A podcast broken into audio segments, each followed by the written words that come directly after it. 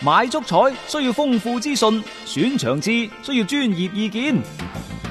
彩虹豬微信公眾號每日為你奉上名嘴張達斌賽事觀察、足彩培訓師李漢強專業分析，更多足彩資訊，更多專業預測，盡在彩虹豬微信號。彩票嘅彩，紅當當嘅紅，豬籠入水嘅豬，買足彩記得先上嚟彩虹豬睇下啦喂！足球場，英雄地，幾多難忘時刻， Breathtakingly brilliant. 從最後三分鐘絕殺逆轉到伊斯坦布爾勝利大逃亡，從希臘神話到冰島奇蹟，從童話變成現實，從英雄變成傳奇。最偉大嘅球員，最不可思議嘅入球， Extraordinary entertainment. 勝敗之間只有一線，神奇之處，魅力所在，只可意會，更可言傳。足球新勢力。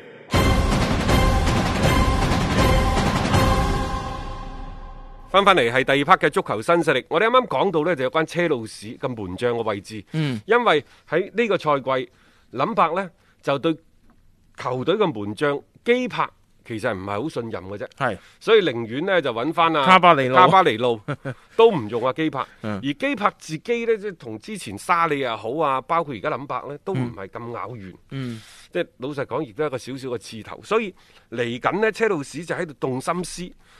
到底需唔需要揾多個門將？因為你揾卡巴尼路就信唔過嘅。誒哎年紀又大啦嗯36嚇好啦，佢而家有兩個人選，Ừ. 其中一個呢就係迪恩軒達臣呢位仁兄呢，就以前唔想做大衛迪基亞嘅替補，嗯哦其實曼聯㗎嘛嚇曼聯一路都想揾佢翻去嘅係，但係佢呢就要求佢話得，我翻去都得，啊我要保證一個主力嘅位置 誒好快有機會嘅，我感覺啊，所以而家曼聯就喺度猶豫緊。啊，因為畢竟過去嗰幾年大衛迪加嘅表現真係係太出神入化啦。冇錯嚇好啦，除此之外，車路士係夾啱咗呢呢個僆仔，嗯今年廿二歲嘅啫。打得唔錯嘅，嗯其次呢，我都幾過癮，佢竟然呢就去諗呢一個迪斯特根。嗯當然啦，基柏呢亦都可能有下家，喺邊度啊？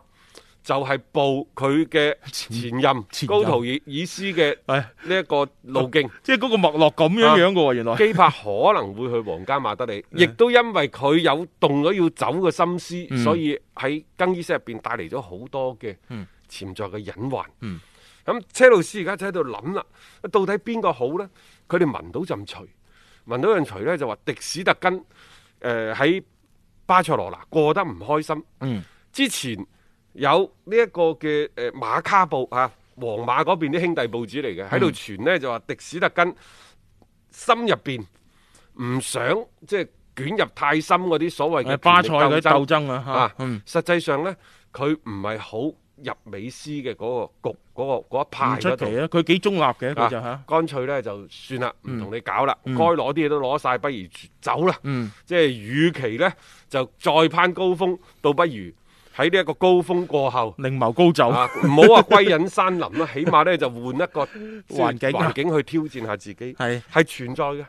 並且迪斯特根呢，而家佢需要咧更加專注喺球隊，嗯更加專注喺國家隊去搶啊！係啊，紐亞嘅位啊嘛，紐亞嘅位所以佢一定要將自己武裝起身。你用用實力、用表現嚟說話。如果你淨係喺度講啊，我可以取代紐亞，但你攞唔出你嘅應有嘅表現出嚟。特別你隊波，你眼睇住佢哋係內亂不斷，想再去攞到好嘅成績。嗱，西甲聯賽冠軍，大家唔會再考慮你太多嘢噶啦。嗯歐冠嗰邊你登唔到大雅之堂嘅話呢，你係競爭當中會蝕張好多。馬卡布呢就話，迪斯特根嘅經理人團隊已經初步接觸巴嗯塞，商討球員本人離隊嘅可能性。不過呢個只係馬卡布講嘅嚇，係即係馬卡布係皇馬啲嗰個陣營即嘅專登留啲消息出嚟，唔出奇啊所以你唔呢知啲。嗯係真定假。係但係皇馬頭痕啦。琴日呢，佢哋一比二就輸咗俾貝迪斯，嗱客場兩連敗 㗎啦。即係嗱，所以話啦，佢可以贏巴塞。有時波呢家嘢呢，即係我哋唔敢講話，即係百分百嗱。譬如琴日我哋想話愛華頓可能會好啲誒、啊，結果俾人打散結果咗，俾人打大炒啊！係啊，咁另外我哋琴日仲喺度講，喂呢隊皇馬對巴塞贏二比零，係重新佔據榜首位置，唔代表佢係坐穩咗呢個位嘅喎。冇錯啊，即係有時佢係谷谷埋埋打咗嗰場比賽，但係後邊嗰啲賽事佢自己發揮得唔好，佢隨時係將呢一個嘅優勢呢係拱手相讓嘅。嗱，呢個就係皇馬啦。佢今個賽季已經多次出現咁樣嘅情況，佢唔係冇錯過榜首位置，甚至乎拉開兩場嘅距點解離。同曼聯嘅嗰個軌跡咁似嘅？誒、呃都係唔穩定咯，同埋誒曼聯之前唔穩定呢，又係又係佢哋嘅進攻嗰邊打得唔好嘅。而家皇馬呢，我覺得同樣嘅問題，佢哋喺進攻嗰邊呢係冇咩太多嘅辦法。咁你進攻唔得，你防守自然就受到壓力㗎啦皇。家馬德里呢，琴日喺所有嘅射門嘅數據啊、射中籠嘅次數，包括一啲攔截啊，總之攻防兩端嘅數據呢，嗯，同貝迪斯係差唔多 嘅啫，只不過係喺嗰個控球嘅時間比嗰度，佢係百分之五十七，嗯，對面係百分之四十三。我嘅理解，因為嗰場波我冇睇到，我嘅理解呢，就係貝迪斯就將一啲無效嘅控球權拱手相讓，係啊。打嘅係更加有效。佢後尾入嗰個波，咪都係捉住你中場傳截嘅一個失誤，截咗落嚟咁啊。斯丹都搞到咁頭痕㗎嗱嗯，佢、第一次執教皇家馬德里嗰陣時咧，佢去到一百零五場嘅場次啊，嗯先至輸十場。但係而家輸埋琴日呢一場呢，佢第二次教皇馬嘅時候，頭五嗯十場佢已經輸咗十場啊， 即係嗰個輸輸波率提高咗一咁倍。呢啲都好好好難避免㗎啦，因為你再一次咁樣執教，你自然即係面對嘅嗰個困難亦都多咗好多啦嚇。咁同埋今年嘅皇馬呢，佢嘅呢種不穩定嘅情況，我預期佢會持續落去。又一次失去咗奪冠嘅主動權，嗯，因為佢同巴塞已經兩回合打完㗎啦。係啊，因為除非接住巴塞落嚟，佢第一有和波或者輸 波，第係啊二你要保持強勢贏波。但係而家睇嚟呢，即係我覺得呢隊皇馬有啲問水。嗯，佢關鍵係前邊風無力啊！係呢個就係最大嘅問題啊嘛。即係你喺進攻端你解決唔到辦法，喂，你要贏波始終要靠入波噶嘛。咁你入唔到波，就算你嘅防守再好都冇用。再加上最近呢段時間唔好再講皇馬防守好啦， 啊，即係佢係枕住失波噶啦。即係攻守兩端都出咗問題嘅情況底下，佢嘅表現自然係好難係穩定嘅。再加上歐冠嗰邊，我唔知佢有啲咩諗法啦，因為你嗰個一比二主場咁落後俾曼城，翻翻到去第二回合，你搏唔搏？搏唔搏得過？嗱呢樣嘢我又覺得係提咗一個疑問喺裏邊，因為你就嗰個嘅誒狀態而論，佢係呢個禮拜打定下個禮拜？嗯下個禮拜，哦下個禮拜仲有時間俾佢哋去調整咯。但係我又唔覺得佢一兩個禮拜可以調整嗰種嘅進攻嘅火力啊！